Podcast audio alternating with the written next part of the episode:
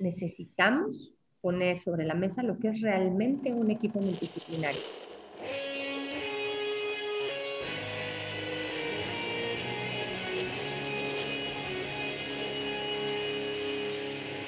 Bienvenidos a Volver al Futuro Podcast, donde platicamos con las mentes que nos impulsan a crear el nuevo paradigma de salud y bienestar, conducido por Víctor Sadia. Muy buenos días, muy buenas tardes, muy buenas noches. Hoy nos acompaña Gaby Hernández. Gabriela Hernández es licenciada en nutrición. Tiene un posgrado en obesidad y trastornos de la alimentación por la Universidad Autónoma de Barcelona y una maestría en nutrición internacional con especialidad en nutrigenómica y biotecnología por Funiver y la Universidad Europea del Atlántico. Ha trabajado como nutrióloga clínica y en investigación en diversos hospitales en México, Estados Unidos y España y ha sido profesora de la licenciatura de nutrición y bienestar integral del Tecnológico de Monterrey. Gaby, gracias por estar aquí. Gracias, Víctor. Un placer estar aquí y muy feliz de que no solo estar aquí, sino que la, la vida haya cruzado nuestros caminos. Platícame un poquito por qué eres nutrióloga. Bueno, en esta pregunta voy a mezclar un poquito mi parte personal porque sí tiene un componente personal importante y son fueron dos razones que de chica me marcaron y que de alguna de alguna forma tenían que ver con la nutrición o estaban relacionadas con la alimentación. La primera fue que eh, en casa de, yo, yo fui criada principalmente de chica con mis abuelos y en casa de mis abuelos había una señora que, que tenía el rol como de mi, de mi nana, ¿no? Alguien a quien yo quería mucho, eh, mamá trabajadora, entonces como que estaba yo al cuidado entre la nana y, y mis abuelos y yo estaba muy chica de haber tenido como 7, 8 años y nos invita y me invita Carmen, mi nana, me invita, nos invita a comer a su casa, ¿no? Entonces me enfrento yo de muy chica al ver que la realidad en la que yo vivía, pues no era la realidad de todo el mundo, ¿no? Era, pues, yo tenía digo, 7, 8 años, me doy cuenta que llego a una casa en una zona que era muy diferente a la nuestra y que la persona que yo quería, era esa su realidad, ¿no? Era esa su realidad, que la persona que yo quería estaba haciendo un esfuerzo para invitarme a mí a comer a su casa. Entonces, como que en ese momento, en lugar de ser como, qué padre voy a ir a su casa, fue un choque de realidad, yo muy chica, eh, un choque de impotencia de decir, es que yo te quiero ayudar, o sea, cuando me explicaron todo el esfuerzo que ella, ellos hacían para poderme invitar a mí y a mi hermana a comer a su casa, como que yo decía, es que yo quiero ayudar y, y, decía, pero es que ¿cómo? ¿Por qué tienen que hacer esfuerzo para poner un plato en su mesa? O sea, como que yo, yo me cuestioné desde muy chica por qué había esta desigualdad a nivel alimentario, ¿no? Entonces, y más de verlo de alguien a quien yo quería, alguien que me cuidó y alguien a quien yo quise hasta que yo tuve 25 años que se murió. Entonces, esa fue la primera, el primer acercamiento a, a un interés mío hacia la alimentación, ¿no? Yo decía, es que yo tengo que hacer algo por esta gente, yo tengo que hacer algo para que a nadie le falte comida en su mesa, para que nadie se enferme porque le falta algo de comer. Y la segunda fue un poco más grande, Víctor, fue cuando me enfrenté a la enfermedad de mis abuelos. Mis dos abuelos murieron de un cáncer muy agónico, muy largo, muy pesado, eh, hace unos 15, 20 años, donde los tratamientos, bueno, pues no eran lo que son ahora. Me enfrenté ante enfermedades muy largas, agónicas, con un componente de desnutrición muy importante. Eh, las enfermedades de mis abuelos se vivieron en casa, no se vivieron en hospital. Se adaptó un cuarto de hospital en la casa de mis abuelos. Y lo que vi durante meses con mis dos abuelos fue ver como eh, un cuerpo desgastado, un cuerpo eh, tratando de luchar por una enfermedad y que en esta lucha por la enfermedad el cuerpo se desgastaba día con día. Eh, no había forma de poder alimentarlos en ese momento porque había imposibilidad de la vía oral. Entonces, como que yo veía todos estos factores que ahí ya me empezaron a causar ruido, ¿no? Porque los médicos decían, no, no, es que tiene que comer. Y es que, literal, yo escuché, es que si no comen, se van a morir y se van a morir mucho más rápido. Entonces yo me empiezo a entrar como que esta impotencia de decir, pues denle de comer, hagan, hagan algo, ¿no? Y darme cuenta que la problemática de la desnutrición o la pérdida de peso de un paciente enfermo era muchísimo más complicada. Yo ni siquiera estaba en la universidad, yo estaba en secundaria o en prepa y yo ya tenía esta inquietud primero por la desigualdad y la, este, la inseguridad alimentaria, que yo ya era mucho más consciente que no solamente existía en nuestro país, sino que existía en todo el mundo. Y después la otra parte de ver cómo una enfermedad eh, puede ser tan dependiente de una buena alimentación y el desenlace de una, de una enfermedad puede también acelerarse por falta de una buena nutrición o de una buena alimentación, ¿no? Entonces, en ese momento yo dije, no, yo tengo que hacer algo. Siempre me interesó la parte de la alimentación, del bienestar, un poco también la historia de muchos muchas nutriólogas, yo estaba también como que quería ser médico, yo ya en ese momento yo ya había estudiado para ser paramédico, o sea, mi vocación de, de ayuda, de hacer algo, ya la tenía, ¿no? Yo ya era paramédico en ese momento, yo ya había cubierto guardias en, en ambulancia, pero creo que de lo que más me marcó fue al final ver cómo una enfermedad pues, podía consumir a alguien y la respuesta de un médico era pues denle de comer no había forma de darle de comer. Entonces en ese momento dije, yo voy a hacer algo, yo voy a estudiar y esto no va a pasar porque yo voy a ser lo suficientemente buena en esto y voy a cambiar este rumbo de las enfermedades. Y bueno, pues eh, al, día, de hoy sigo trabajando en ello, enfrentándome con que sigo, sigo tratando de buscar el hilo negro. Pero esa es mi historia en la nutrición, Víctor. Al final es mi historia, es, son shocks que en algún momento relacionan tanto con la alimentación como la nutrición.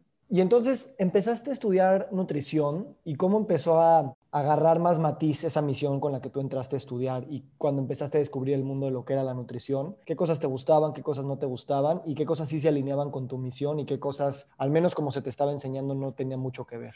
Pues bueno, ahí sí fue, ahí sí fue otro choque, otro choque con la realidad porque me di cuenta que muchas de las materias que yo estaba llevando no me llevaban, eh, ni siquiera me llenaban a nivel emocional, así de qué padre lo que estoy aprendiendo, lo que estoy estudiando, sino que no les veía un sentido, o sea, no, no, no veía el sentido de, de, ni por qué las estoy estudiando, ni incluso ni por qué las estoy pagando, ¿no? O sea, sabes, el, el esfuerzo que es pagar en México una, una universidad privada, yo decía, es que esto no le veo ni pies ni cabeza, si tuve momentos como de frustración en decir, no hay, no hay otra cosa que yo quiera estudiar, o sea, yo nunca tuve una duda ni nunca tuve un plan B, o sea, siempre fue mi plan A, nutrición, y no hubo otra opción. Entonces, creo que también parte del problema fue que idealicé mucho, pensé que en la carrera de nutrición yo iba a encontrar eh, durante la carrera todas las materias iban a estar resolviendo todas mis dudas existenciales eh, alrededor de la nutrición, de la enfermedad.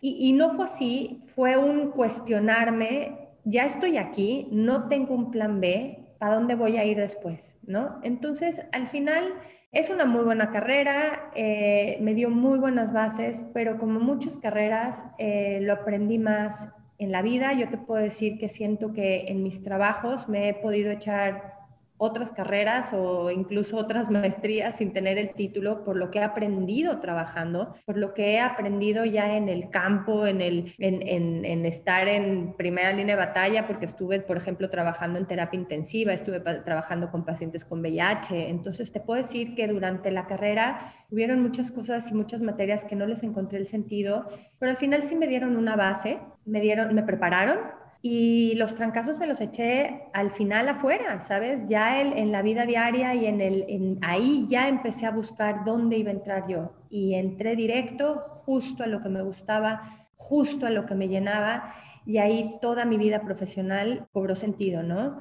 Yo estudié en la Universidad Iberoamericana en México y en esa época, no sé si sigue igual, teníamos que hacer tesis, ¿no? Y entonces las los últimos semestres de la, de la carrera hacías como una especialidad. Yo hice la especialidad de nutrición clínica y escogías una institución eh, o algún lugar para hacer pues tu último año y de ese último año eran prácticas profesionales y sacabas tu tesis. Entonces, en mi búsqueda de, encontrar algo relacionado con la enfermedad en, en donde yo me sintiera útil, di con el INER, ¿no? con el Instituto Nacional de Enfermedades Respiratorias, que tenía un área muy grande de infectología, que tiene un área muy grande de infectología, y me topé eh, por primera vez con pacientes con VIH y con SIDA. Me topé con personas muy interesadas en su alimentación, muy interesadas en aprender, en querer ayudarse, en ver a la alimentación como una ayuda a su enfermedad. Eh, una enfermedades largas que al día de hoy, bueno, pues ya sus índices de mortalidad han disminuido muchísimo, pero es gente al final del día que se preocupa por su salud. Eh, fue la gente con la que yo me topé y entonces ahí todo cobró sentido. Dije, incluso las materias estas que nunca le vi sentido, ahora lo, lo, lo, tomaban, ¿sabes? Tomaban sentido todo esto y, encontré mi camino, eh, supe que de ahí era, y supe y agradecí a la vida el nunca haber tenido un plan B, porque si hubiera tenido plan B en la carrera, pues puede que me hubiera salido. Y puede que ahorita hubiera sido, no sé, una administradora frustrada y no, al final soy una feliz nutrióloga. Tengo todavía mis este, altas y bajas, tengo todavía mis, mis críticas al sistema educativo, tengo mis, mis opiniones, pero al final soy una feliz nutrióloga y una apasionada nutrióloga. O sea, yo les digo, sí creo en la especialización, pero también creo en el amor al arte, ¿no? Y yo soy una amante de la nutrición y yo digo, ponme donde quieras lo que tenga que ver de nutrición, ponme lo que quieras. Ok, a ver, vamos a rascar un poquito en esas opiniones y problemáticas que tú le ves a la nutrición, tanto en la parte educativa como en la práctica. Y también, pues, sé que has trabajado mucho en la nutrición hospitalaria y también sería interesante ver tu perspectiva de cómo está posicionada ahí la nutrición y qué le falta, ¿no? Sí, como te digo, desde que salí de, la universidad, eh, yo empecé en el INER haciendo mi trabajo final, mi tesis, pero al final me quedé trabajando ahí, me quedé unos años más ahí en el área de infectología. Esa área de infectología y nutrición creció mucho a partir de, de mí y de otras antecesoras que estuvieron haciendo tesis ahí. Y lo que sucede en México en la nutrición eh, es una carrera en nutrición hospitalaria. En nutrición hospitalaria es una profesión mal pagada, no es bien pagada, es muy necesitada. Al día de hoy ya se sabe que hay una necesidad de tener un experto en nutrición llevando los planes de alimentación y no es la cocina, no es la cocina de un hospital, es la parte de nutrición clínica, la parte de suplementación. Ya hay una conciencia en los hospitales y sobre todo en los hospitales públicos, de saber que si tu paciente entre más desnutrido salga, de cuidados intensivos, del área hospitalaria, más rápido te va a regresar y más va a reincidir en su enfermedad o más se va a complicar estando en casa. Entonces ya hay mucho más conciencia de saber que hay que poner mucho más énfasis y mucho más importancia a la nutrición intrahospitalaria. Y para eso, al día de hoy ya se están contratando nutriólogos, pero antes ni siquiera se contrataban. Eh, esto fue justo cuando yo salí de la carrera ya hace muchos años y he tenido la, la en mi trayecto de nutrición hospitalaria, estuve en nutrición hospitalaria en el Vallebrón, en Barcelona, también estando en terapia intensiva, que ahorita te voy a contar un poquito de eso. Luego regreso a México, aquí en Monterrey eh, me contratan como nutrióloga de, del Hospital San José, de aquí del TEC, y, bueno, pues yo encantada, ¿no? Ya queriendo también tener eh, una nutrióloga a la cabeza del paciente crítico, a la cabeza del paciente grave, yo, yo estaba feliz de que se le diera importancia. Pero a nivel organigrama, no encajamos los nutriólogos en un área, porque en un hospital está muy, está muy ordenado la jerarquía y el, y el, sistema, ¿no? Entonces están médicos, están técnicos, están enfermeros, está inhaloterapia, están otro tipo de técnicos como por ejemplo pueden estar en cocina. Y a los nutriólogos a la fecha en muchos hospitales no encajan. ¿Por qué? Porque no es médico no porque no es enfermero, no porque no es técnico, porque la nutrióloga que tengo en terapia intensiva tiene una maestría. Yo llegué aquí con una maestría, pero en el organigrama no encajas. Entonces, ¿qué sucede? Que pues tampoco hay un sueldo, no hay un tabulador. Entonces, pues el hospital dice, ah, pues ella es muy buena y la necesito y quiero que se quede aquí, pero pues hay que inventar un sueldo para ella y al final, pues al no haber un tabulador, pues no llega a ser un trabajo que sea bien remunerado, ¿no? Al día de hoy te puedo decir que una, una gran ventaja es que se valora, pero no, no hay un valor monetario que vaya acorde con la necesidad que hay. Y esto sucede también fuera de los hospitales, ¿no? O sea, el, el rol o la separación del médico y el nutriólogo pues es muy patente y no solamente en el nivel de que a lo mejor el paciente no ve la necesidad de ir a gastar su dinero en un nutriólogo, sino que mismo el médico no, no siente que el trabajo multidisciplinario en general es bueno, o bueno, no voy a decir es bueno, no se practica tanto y dentro de ese trabajo multidisciplinario la parte nutricional es muy importante. En el contexto de las enfermedades crónicas, que sabemos que tienen que ver muchísimo con alimentación, cada vez nos damos cuenta que más y más, ¿tú qué crees que esté sucediendo ahorita como para poder tratar de entregar esos equipos tanto en los hospitales como fuera para que realmente haya una mejor alianza entre profesionales y poniendo al paciente en medio en esta perspectiva. Siento que es el personal de salud, hablando de médicos, terapeutas, la gente que estamos en contacto directo con los pacientes y en, y en el área de la salud, no se desconoce el término real o la definición real de equipo multidisciplinario. Creen que porque te dicen, oye, te mandé un, paciente que trae eh, colesterolemia y se acaba de infartar y aparte tiene resistencia a la insulina y tiene una obesidad importante y pues ahí te lo mandé y es una plática de pasillo en el cual él le dijo al paciente, le dio un papelito con mi nombre y entonces esta persona va y habla con mi secretaria y entonces ¿qué sucede? Este pobre hombre, que ya fue con cinco personas, porque aparte se acaba de infartar, tiene que llegar con la nutrióloga a volverle a contar la misma historia que ha contado el último año a todos los profesionales que ha visitado, incluso al de la rehabilitación cardíaca, a todos. Entonces, es muy cansado para el paciente y al final el médico o el, personal de salud se para el cuello diciendo, no, no, es que tengo un equipo multidisciplinario porque tengo a Gaby en mi equipo y Gaby es una nutrióloga muy buena y entonces tú vas a ir con ella y entonces ya eso es el concepto que ellos toman como equipo multidisciplinario. Entonces, al final, es más bien una falta de definición y de entender qué realmente es un equipo multidisciplinario, que es justo, Víctor, y tú lo sabes, es lo que nosotros estamos peleando aquí, es lo que nosotros estamos, ahorita llevamos, por ejemplo, un piloto aquí en el hospital, nos juntamos varias cabezas con varias visiones, con varias especialidades para decir, necesitamos poner sobre la mesa lo que es realmente un equipo multidisciplinario. De entrada tiene que haber un solo expediente, ¿sabes? El paciente le va a contar su problemática, sus tristezas y lo que le sucede a una sola persona. Esa una persona, médico, nutriólogo, lo que tú quieras, va a ser el emisario para el resto del equipo. Y el resto del equipo va a trabajar realmente en conjunto. Y aquí viene algo bien importante, Víctor, y algo que, que también es una de las causas por las que no se logra un equipo eh, realmente multidisciplinario y es el ego. Y ahí viene el ego de los profesionales y el ego de los profesionistas de decir, ay no, yo soy Gaby, yo soy la nutrióloga, a mí no me vengas a decirle qué le, qué le voy a dar de comer, a mí ni me recomiendas porque no sé si sepas que yo tengo dos maestrías y tengo experiencia en España y en San Francisco y en Estados Unidos y a mí no me vengas a decir, estos egos rompen otra vez con el manejo real multidisciplinario. A ver,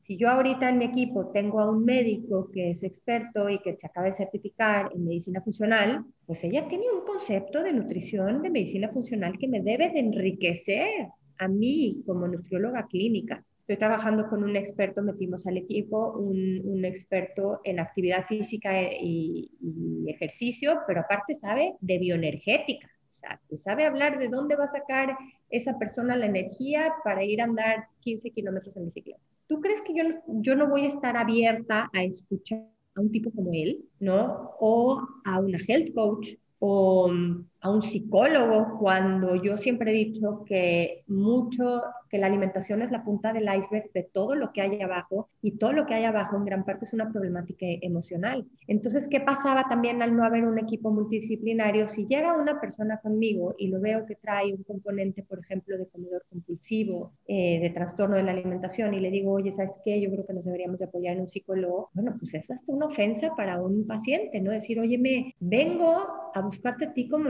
nutrióloga, no me mandes con un psicólogo, tú solucioname las cosas. Entonces, si no estoy yo en un equipo multidisciplinario real, ¿cómo le explico que yo necesito el psicólogo para poder tratarlo? ¿Y cómo le explico que yo sola no puedo? Entonces me van a decir, oye, bueno, pues devuélveme mi dinero, ¿no? En la práctica privada que es aquí. Entonces creo que es esta parte de desconocimiento. Otra piedrita en el camino sí puede ser que, a ver, pues para, para realmente trabajar en un equipo multidisciplinario, y nosotros lo hemos visto, a ver, necesitas reuniones semanales y te necesitas juntar con tu equipo. Y si realmente es multidisciplinario, tiene que haber una discusión entre todos del plan y el manejo y el, el tratamiento a seguir como un acuerdo de, cinco profesionales que están viendo a una sola persona. Entonces, mi deseo en un futuro es que esto realmente funcione, o sea, que nosotros no nos quedemos en este piloto, que estamos viendo resultados buenísimos y que el manejo vaya para allá, o sea, ¿cómo se va tu podcast? ¿No? Volver al futuro, vámonos, vámonos para allá y que así jale, o sea, de entrada ya te digo, verlo por nosotros por el paciente, o sea, están cansados de repetir la misma historia. Me encanta cómo lo pones y, y, agregaría un componente que te quiero preguntar, porque ya mencionaste un health coach y yo siento que ah, digo, trascendiendo el tema de los egos, de los expedientes únicos, de la comunicación constante entre el equipo multidisciplinario, yo percibo que también a la larga y sabiendo que muchos de los problemas de salud es un tema de hábitos, de, estilo de vida, de identidad, y precisamente por eso es de coaching, de llevar al paciente de la mano, no nada más que salga con una receta multidisciplinaria de todo lo que tendría que hacer con todo lo que los expertos dijeron, sino realmente empoderar a ese paciente y acompañarlo. Entonces yo, yo en lo particular, es una opinión personal, veo mucho el papel del health coach como este que traduce un poquito la información que viene de los expertos, traduce la información que viene del paciente y va a tener esta conexión constante con el paciente. ¿Qué opinas al respecto y crees que valdría la pena probar el, llevar la clínica a la casa, por así decirlo, a través del health coach? Claro, mira, a mí me costó trabajo entender el rol del health coach. Eh, me costó muchísimo trabajo porque aparte entre, y, puedo aceptarlo y admitirlo, y vengo al ego, en mi ego de decir, no, no, no, espérame, tú no eres nutrióloga, a ver, o tú no eres médico, tú no eres psicólogo. Incluso, bueno, un health coach puede tener de base ser contador, ¿no? Y al final decidió y esta vocación y lo encontró eh, entonces, a mí me costó aceptarlo.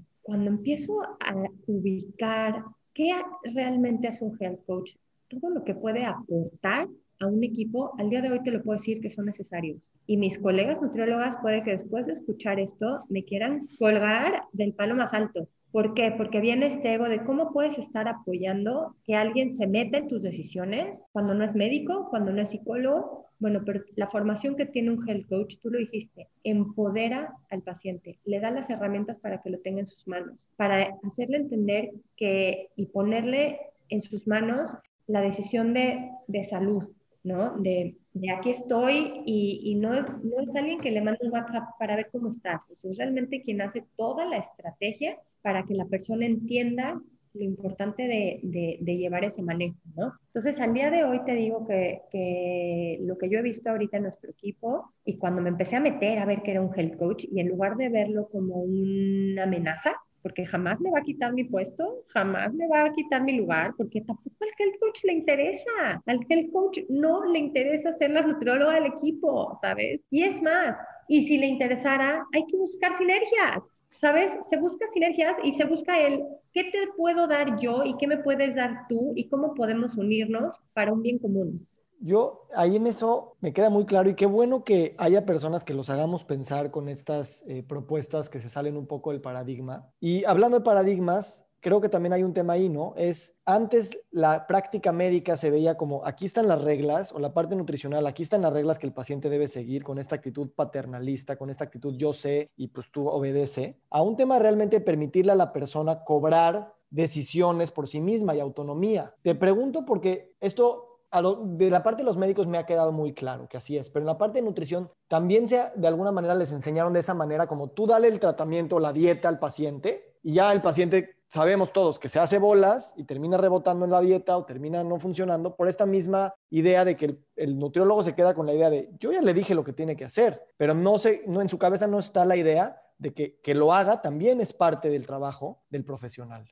Sí, mira, de entrada acabas de tocar un punto que también puedo sonar un poco controversial al ser nutrióloga, pero al final del día yo te puedo decir que las dietas no sirven. O sea, al día de hoy las dietas no funcionan. Lo que tú quieres es crear un hábito, tú lo que quieres es crear un mindset alrededor de la nutrición. O sea, al final, al final, a ver, un hábito es lo que tú, o sea, por definición, lo que tú haces de forma automática, ¿no? Que no tienes que pensar, lo vas haciendo de automático. O sea, yo me lavo los dientes, me meto a bañar de, esa forma. Pues yo de esa forma quisiera que, que la gente que acude a mí, pues haya recibido tal cantidad de educación que haya yo formado el hábito para que esa persona vaya de forma automática a elegir ciertos alimentos o a hacer ejercicio o a levantarse más temprano o a tener mejores hábitos. Entonces, un papel por más que yo haya estudiado la bioquímica de ese alimento o el fitoquímico que tiene y que le va a ayudar o el licopeno que tiene para su cáncer, pues un papel no va, a, no va a lograr eso. O sea, un papel no va a hacer el cambio en este mindset, ¿sabes? O sea, él no va, no va a formar un hábito para que él, por más que yo le explique que el tomate tiene licopeno y él tiene cáncer de próstata y se asocia a una disminución incluso del tumor, no estoy este, creándole un hábito y al final lo que yo quiero es que no regresen conmigo. Eso es lo que quiero. Si yo quiero que el paciente esté ahí, pues no formes, no le crees este hábito, no lo eduques y enséñale a leer un papel de forma automatizada en el cual va a llegar a un restaurante y va a sacar su papel y va a llegar a su casa y va a decir, hagan esto de forma automatizada sin realmente estarlo metiendo a nivel inconsciente, ¿no? Eh, a nivel crear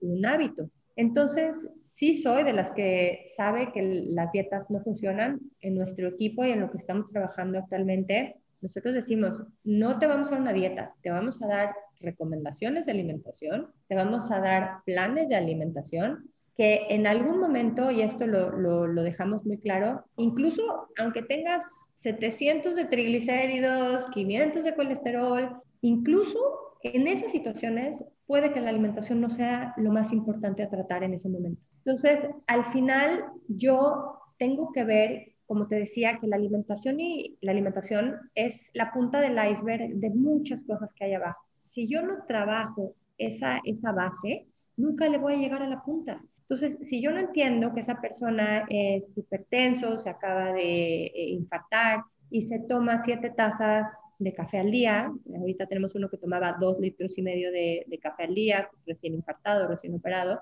yo puedo llegar a decirle, no, no, es que 200 miligramos de café en un día para un infartado, es que cómo, y eso no lo va a entender. Entonces yo tengo que mejor preguntarme, ¿por qué está tomando dos litros de café en un día? A ver, entonces me tengo que meter a rascarle, a ver, ¿estás durmiendo bien? ¿Cómo están tus relaciones interpersonales? ¿Cómo está tu estrés? ¿Cómo, cómo está tu trabajo? Eh, entonces, ah, yo ya identifiqué que él no duerme. Entonces, ¿en qué momento voy a dar una recomendación de café? La recomendación de café se deja a un lado y trabajamos el sueño, y trabajamos el estrés, y trabajamos todo en conjunto de rebote me va a llevar a mejores hábitos.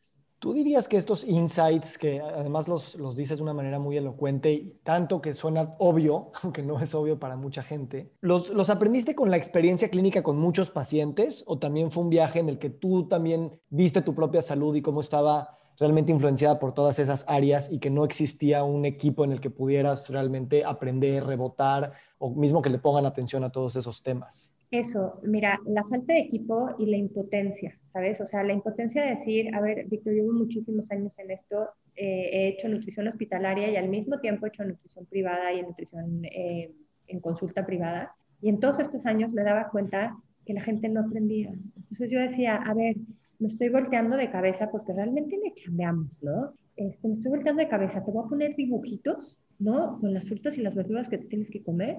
Eh, gente no entendía, acababa tomando millones de medicamentos, eh, que realmente era frustrante invertirle tanto tiempo en elaborar un plan de alimentación y saber que con ese plan de alimentación yo no genero un cambio, yo no genero un hábito y yo no genero que él tome mejores decisiones. Entonces, sí a lo largo del tiempo, cuando me doy cuenta de que no estaba yo generando cambio en las personas, me doy cuenta que va mucho más allá del sentarse y que yo les hable del licopeno o de la vitamina C, ¿no? Que va mucho más allá y hay que rascarle. Entonces de repente me daba cuenta que cuando venía alguien y se sentaba enfrente de mí, eh, estaba mucho más interesado en contarme algo personal que si había comido o no había comido lo que yo le había dicho. Entonces me di cuenta de lo importante que es ver el ver que la nutrición y la alimentación no es un acto aislado, que la alimentación es un acto que depende de muchos factores y que si yo le quiero pegar a la alimentación,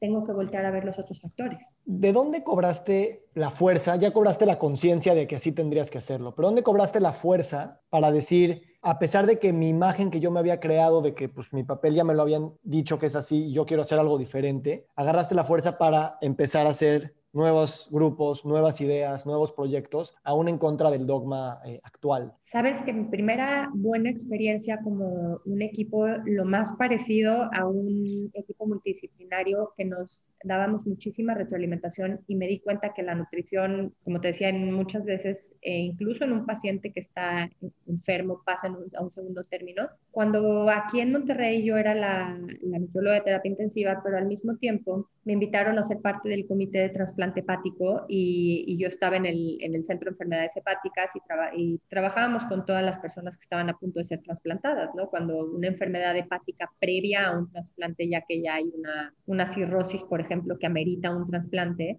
eh, hablamos de, que la propia enfermedad desnutre, desnutre mucho, eh, consume mucho a las personas y la parte del componente alimenticio es muy importante. Entonces, como estamos en el comité y tenemos que decidir eh, pues el lugar en que va a estar esa persona en la lista de trasplante, pues las decisiones no se podían tomar a, la ligera, ¿no? Entonces, las decisiones que tenían que tomar tres, cuatro médicos, un internista, un cirujano, una, una enfermera, que es la que lleva todo el comité de trasplante, y yo para decir, oigan, es que se está muy desnutrido, o sea, se nos va a morir de desnutrición antes de llegar al trasplante. Entonces, era un rebote de ideas increíble, Víctor, o sea, era un feedback, era una retroalimentación, todo en miras para bienestar del paciente. Cuando tenías dos personas que estaban más o menos en la misma situación y entre todos se tenía que tomar una decisión, quién va primero y quién va después de la lista. Y esto se tenía que hacer a cada rato porque al final la cirrosis y estas enfermedades, pues de aquí a que te diagnostican que te necesitas un trasplante, a que te llegue el trasplante, tienes que estar ahí y ahí y, los, y la lista de trasplantes se mueve del lugar y entonces estas decisiones no las tomaba una persona, era un comité como tal. Entonces ese fue mi principal, mi primer acercamiento cuando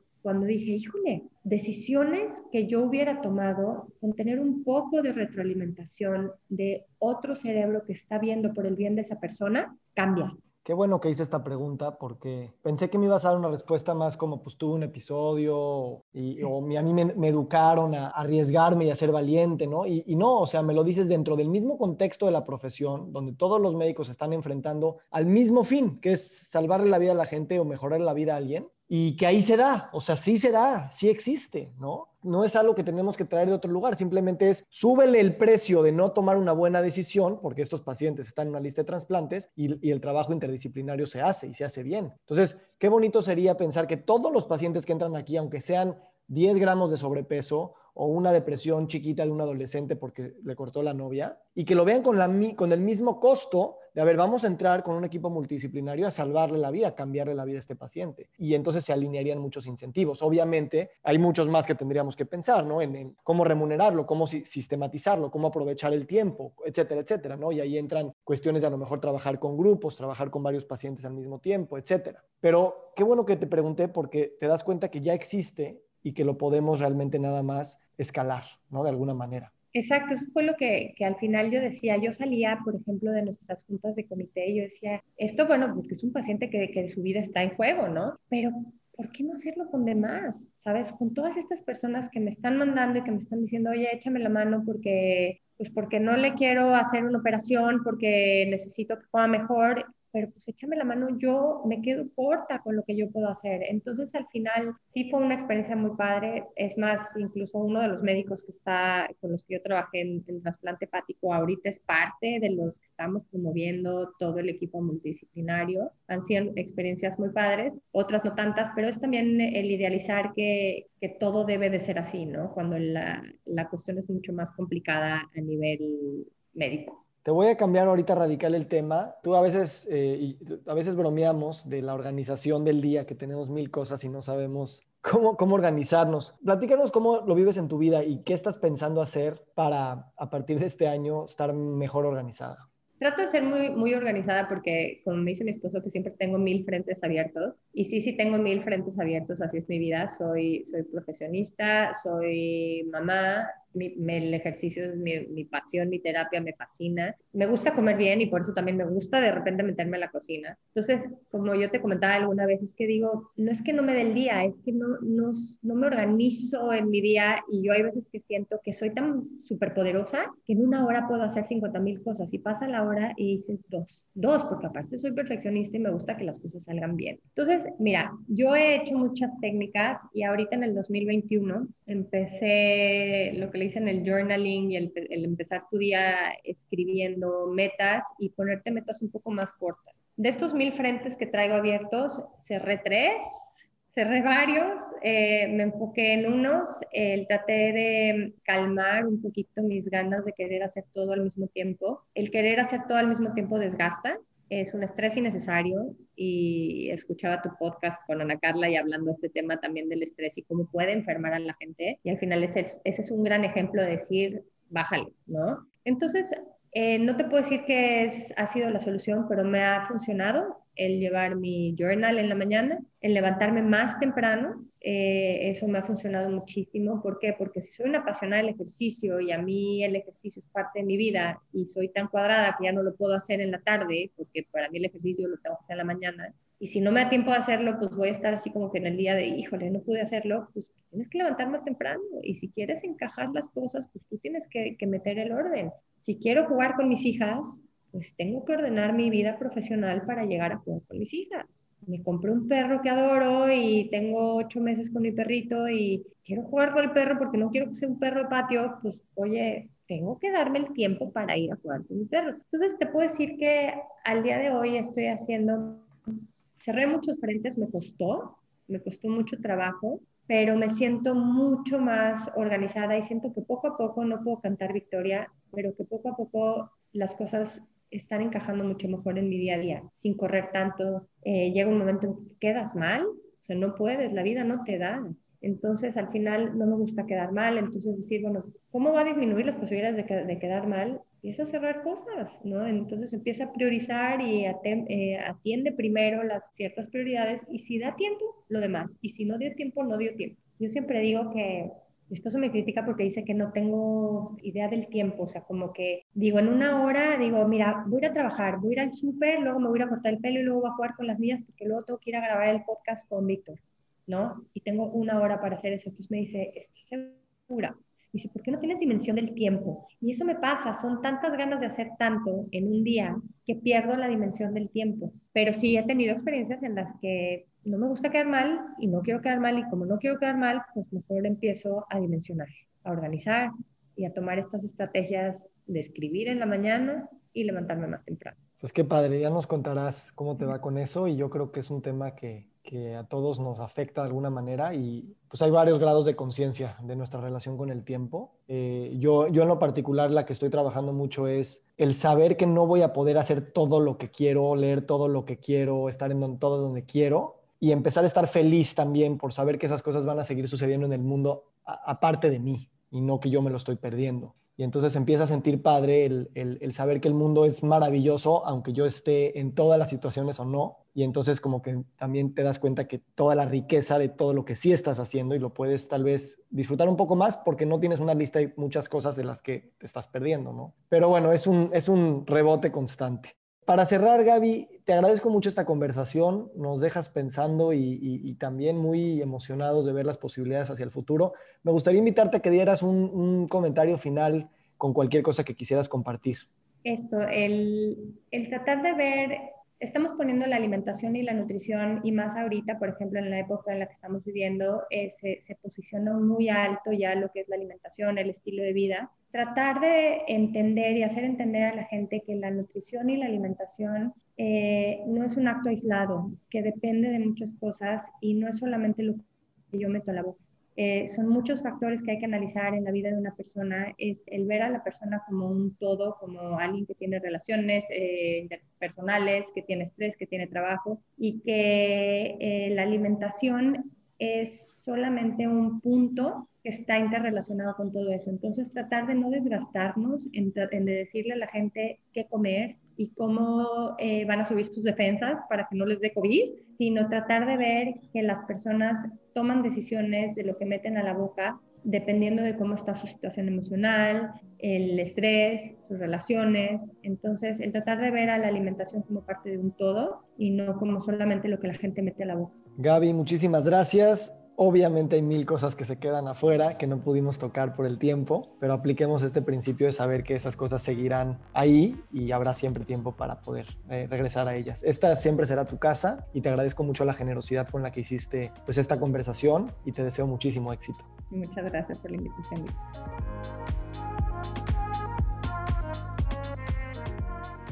Nos encantaría recibir tu retroalimentación de estos podcasts para continuar generando contenidos que te sean útiles e interesantes. Si puedes, déjanos un comentario en la página web victorsaadia.com.